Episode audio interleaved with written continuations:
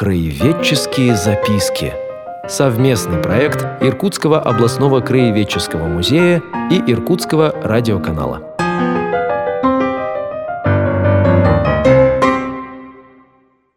Добрый день, уважаемые радиослушатели. Сейчас у нас в Иркутске очень жарко но в эфире по-прежнему программа «Краеведческие записки», и я, ученый-секретарь Иркутского областного краеведческого музея Артем Валерьевич Ермаков, продолжаю знакомить радиослушателей с проектами нашего музея. Ну вот мы э, недавно закончили путешествие по отделам такое виртуальное, а теперь все больше будет э, рассказов о событиях. А главное музейное событие – это, конечно же, выставка. И вот сегодня у нас в гостях сотрудница музея «Окно в Азию», отдел, который мы уже неоднократно здесь представляли. Итак, Мария Анатольевна Байбородина, научный сотрудник Иркутского областного краеведческого музея и автор выставки «Маски времени». Здравствуйте, Мария Анатольевна. Здравствуйте. Маски – тема актуальная для прошлого года, да и для нынешнего, вот буквально для вот этих дней, к несчастью, она вновь приобретает свою остроту,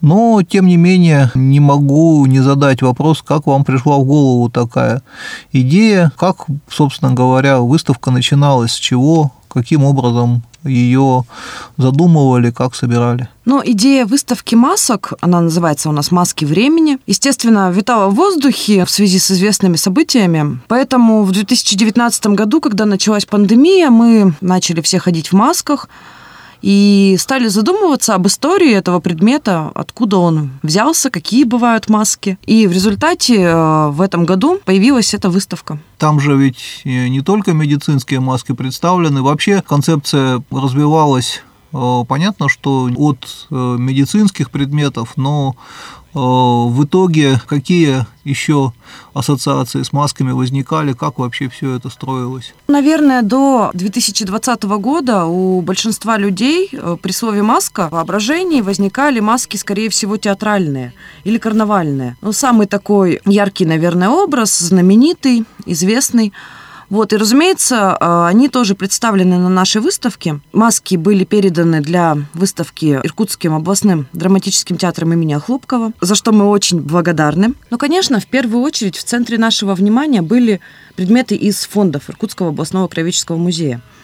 И маски, которые мы нашли а, именно в наших фондах, они относятся к темам а, религиозных воззрений в Сибири. Ну, этнографии, наверное. Да, разумеется. В первую очередь это, конечно, шаманизм. И, а, кроме того, на выставке можно увидеть буддийские маски. А, ну, а с какими трудностями вы столкнулись при собирании? Есть предметы, которых вы, например, вот хотели бы достать, но не смогли? Да, такие предметы есть. Это, конечно, тоже связано с этнографией, и это именно наиболее такие интересные, загадочные, необычные а, маски, экзотические, которые можно увидеть в центральных музеях в нашей стране и в других странах. Но вот, к сожалению, в Иркутске не получилось ни найти никаких масок, например, из Африки. Да, странно, они, казалось бы, в период могущества Советского Союза висели практически в каждой советской квартире, ну, где были люди, работавшие за границей или их родственники. Вот удивительно, что таких предметов нет в коллекции Иркутского областного краеведческого музея. Сувенирные маски, которые в советское время привозили из Африки, например, у нас на выставке есть. Их две. И э, одна из этих масок была предоставлена для демонстрации на выставке э, антикварным магазином «Лавка древностей». Это э, еще э, одна организация, которой мы очень благодарны э, за то, что дали нам вот эту вот глиняную африканскую маску – показать, э, она выполнена на основе вот таких традиционных атрибутов. Но э, интереснее было бы найти настоящие обрядовые маски. И вот э, с этим как раз у нас возникли трудности, но выставка, в общем, и без этого получилась достаточно насыщенной. Прежде чем мы перейдем к ее описанию, последний вопрос. Что такое маска в истории? Что это э, за предмет? В первую очередь его задача э, что-то скрыть или защитить от чего-то, или все-таки вот что-то показать, чего нет. Ну, считается, что первоначальным, самым ранним, наверное, а, назначением маски было перевоплощение.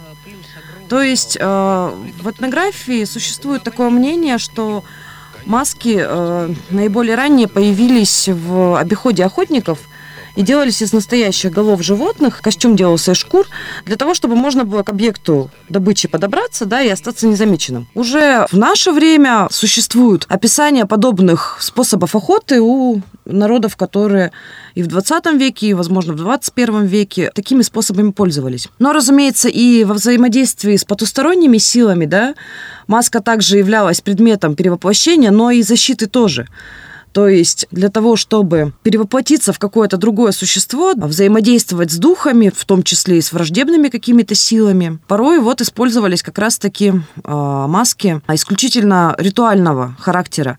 И э, такие тенденции существовали во всем мире. Спасибо большое, Мария Анатольевна. Сейчас мы на пару минут прервемся для анонсов других музейных событий. А вы, пожалуйста, подождите, мы продолжим разговор о выставке «Маски времени» в отделе Иркутского областного краеведческого музея «Окно в Азию».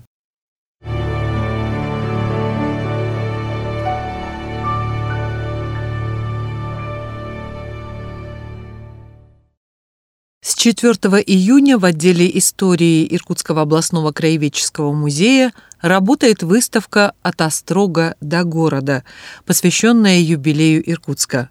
Основные события за 360 лет жизни города показаны в интерактивной форме на основе музейных коллекций. На выставке представлены экспонаты по истории Иркутского острога, Иркутской епархии, развития региональной науки и книгоиздательства, транзитной торговли, дорожных сообщений и многое другое. Адрес отдела истории – улица Карла Маркса, 2, телефон 333 449. Режим работы музея с 10 до 19 часов ежедневно, кроме понедельника. Напоминаем о необходимости соблюдения масочного режима и социальной дистанции при посещении музея.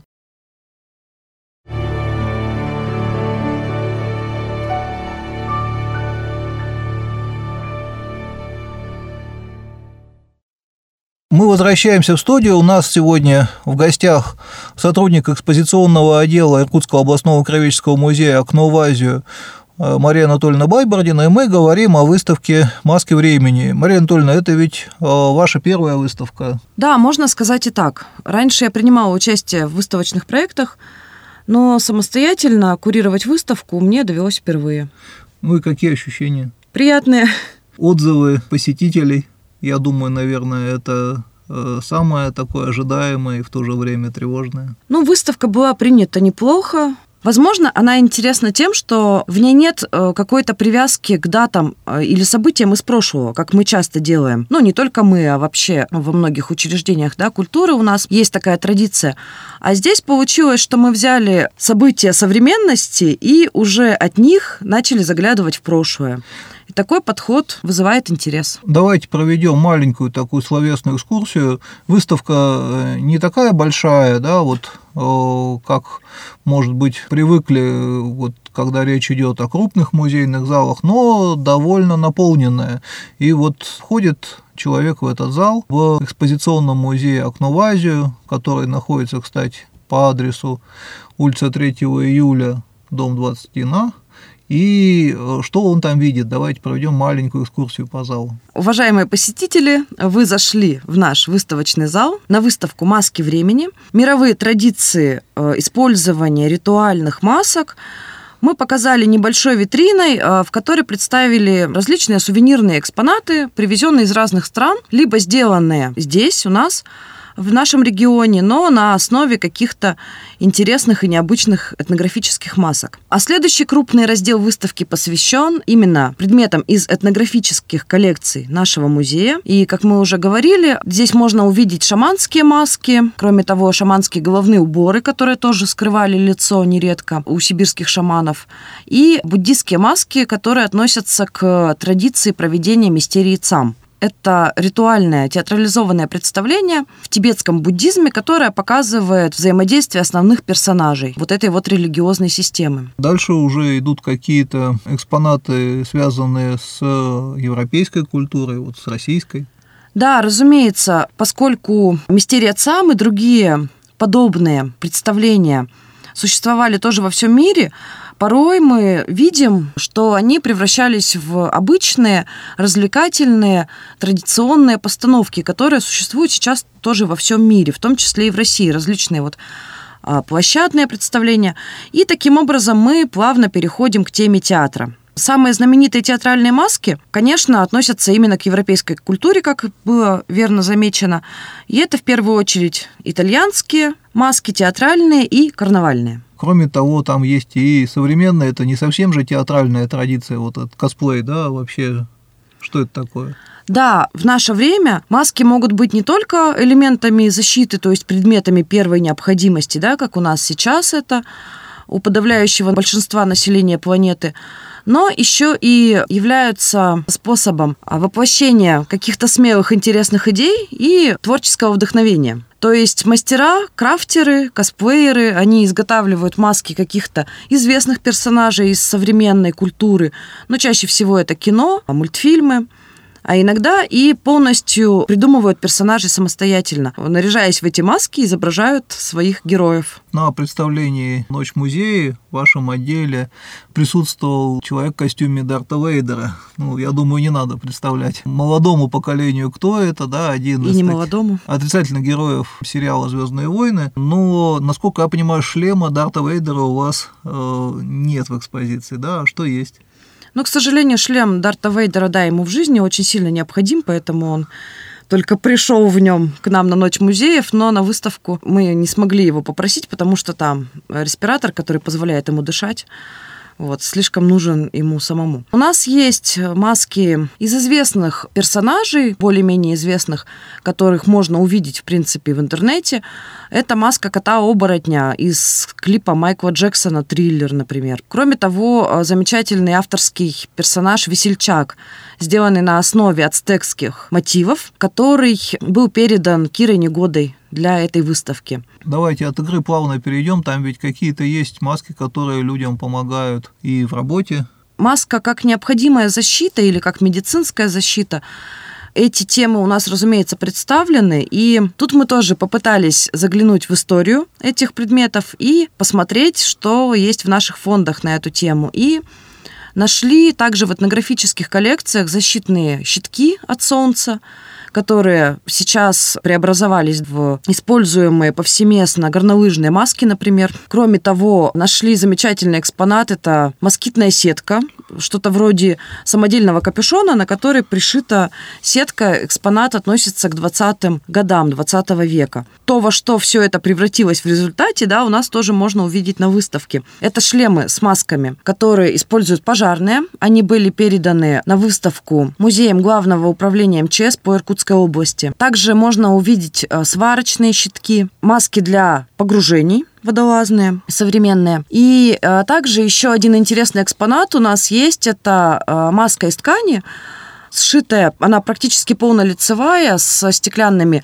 окошечками для глаз. И появление этого экспоната на выставке имеет тоже интересную предысторию. Дело в том, что фотографию этой маски мы нашли в интернете и увидели, что сотрудница библиотеки из города Кирова сфотографировалась в ней и выложила эту фотографию в своих социальных сетях. Но недолго думая, мы ей написали, и она прислала нам эту маску для демонстрации на выставке и э, рассказала, что маска была сшита в 60-е годы 20 века. В то время, э, в период Холодной войны, на производстве людям раздавали выкройки. По крайней мере, в городе Кирове была такая практика. Они сами шили. Ну, то есть они так собирались встретить ядерный удар? В письме написано было, что ожидали химико-бактериологической атаки. Это тот город э, Киров, который вот раньше Вятка был да. на Северном Урале, да? Да. Что ж, видите, какая география вот от Африки до русского севера. Но я думаю, что еще какие-то экспонаты остались за кадром. Мы обо всем нарочно не рассказываем. Пожалуйста, э, сейчас мы опять прервемся для очередного нашего рекламного объявления. А программа «Кровеческие записки» э, после него продолжится.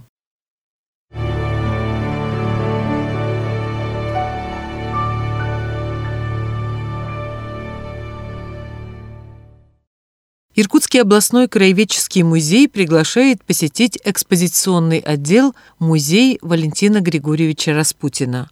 В музее представлено творческое наследие писателя, классика русской литературы, общественного деятеля, публициста Валентина Распутина. Повести и рассказы мастера «Последний срок», уроки французского, «Деньги для Марии», «Живи и помни» переведены на 40 языков мира. Экспозиция, оснащенная современным мультимедийным оборудованием, размещена в уютном деревянном особняке в историческом центре Иркутска по адресу улица Свердлова, 20. Телефон 25 98 25. Режим работы музея с 10 до 19 часов ежедневно, кроме понедельника. При посещении музея по-прежнему соблюдается масочный режим и социальная дистанция.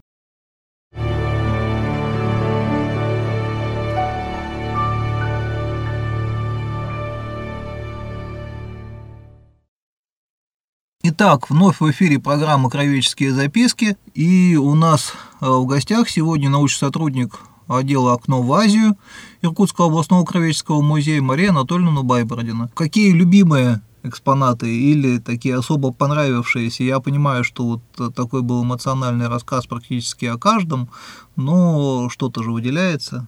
Среди экспонатов, представленных на выставке, конечно, э, сложно выбрать что-то наиболее понравившееся, тем более, что некоторые экспонаты нам пришлось изготавливать самостоятельно, приобретать, брать у коллег и так далее. И на этапе подготовки выставки мы, например, их некоторые мерили. Тоже немножко это добавило вдохновения и позитивного настроя при строительстве выставки. Но если говорить об экспонатах наших фондов, то, наверное, наиболее интересная, на мой взгляд, маска, мы недавно о ней писали, а, из сборов Титова, а, привезена была с Верхней Ангары. Эта маска принадлежала покойному венкийскому шаману. Она ну, деревянная. То есть это вот 20-е годы 20 века, но непосредственно из э, стойбища сотрудники ВСОРГа, э, можно сказать, изымали э, последние и пользующиеся еще в ритуалах предметы. Но она уже не использовалась в ритуалах, она а, была взята из погребения и, как а, написано в документации музейной, была а, разломана, возможно, намеренно. Такие интересные, вот рядом с развлекательными, а, фактически такой загадочно-драматического происхождения мы можем увидеть объект. А, напоминаю, что можно со всем этим аккуратно сфотографироваться. Некоторые предметы у нас можно взять в руки, посмотреть поближе, но с соблюдением, конечно, а, норм безопасности противовирусной, то есть обязательно все обрабатываете, когда что-то хотите потрогать в общественных местах. Ну, мы и сами это обрабатываем. Да. А, выставка привлекательна тем, что на ней представлены объекты не только из разных эпох и сфер деятельности, но вот они на минуту могут э, стать вашими, связаться с вами э, самым неожиданным образом. Не будем раскрывать всех секретов. На самом деле, конечно, она не получилась бы такой зрелищной без работы музейного художника, да, на выставке можно увидеть экспонаты не только в витринах, но и различные изображения, которые взяты были из фондов нашего музея и не только. И э, в оформлении выставки, конечно, проявился талант нашего дизайнера Иркутского областного краеведческого музея Анастасии Шабановой, за что мы тоже ей очень благодарны. И, конечно, такую выставку с настолько разноплановыми разделами и экспонатами, чтобы ее оформить, требовался очень особый подход, и, на мой взгляд, получилось прекрасно. Анастасию можно сказать, непрерывно в последнее время. Благодаря у нас в эфире недавно мы анонсировали выставку «От Острога до города», где она тоже сыграла как художник ведущую роль. Так что, наверное, как-нибудь мы ее сюда пригласим, ждите. Но, а вот э, к вам вопрос, Мария Анатольевна. Вообще, э, вот эта выставка, она будет э, работать еще долгое время. Вот э, те, кто сейчас, например, хотел бы ее посетить, но собирается в отпуск, вот он вернется, он ее застанет. Ну, если прямо сейчас поедете, то да, успеете. А выставка будет работать до октября этого года. Приходите. Напоминаем, что все вопросы, связанные с работой выставки «Маски времени», А вообще в отделе «Окно в Азию» не только эта экспозиция сейчас работает. Вот вы в рекламных наших ставках слышите анонсы э, других проектов. Можно выяснить по телефону, как вам дозвониться, Мария. Наш номер телефона 25 98 21. И в летний период мы работаем с 10 до 19 часов, кроме понедельника. Ну что ж, время нашей сегодняшней передачи подошло к концу. Напоминаю, что у нас в гостях был научный сотрудник Иркутского областного краеведческого музея Мария Анатольевна Байбородина. Мы рассказывали о ее э, проекте, можно сказать, дебютном проекте выставки «Маски времени», э, построенной в экспозиционном отделе «Окно в Азию». И я, ученый секретарь Иркутского областного краеведческого музея Артем Ермаков должен пригласить вас и в другие отделы нашего музея. Мы, как уже сказано, летом э, работаем с 10 до 19 часов без перерыва, кроме понедельника. Все вопросы о музейной работе можно будет выяснить по телефону 33 62 30 на музейном сайте, на наших страницах во всех популярных социальных сетях. До новых встреч! Приходите на выставку «Маски времени» в масках. Краеведческие записки. Совместный проект Иркутского областного краеведческого музея и Иркутского радиоканала.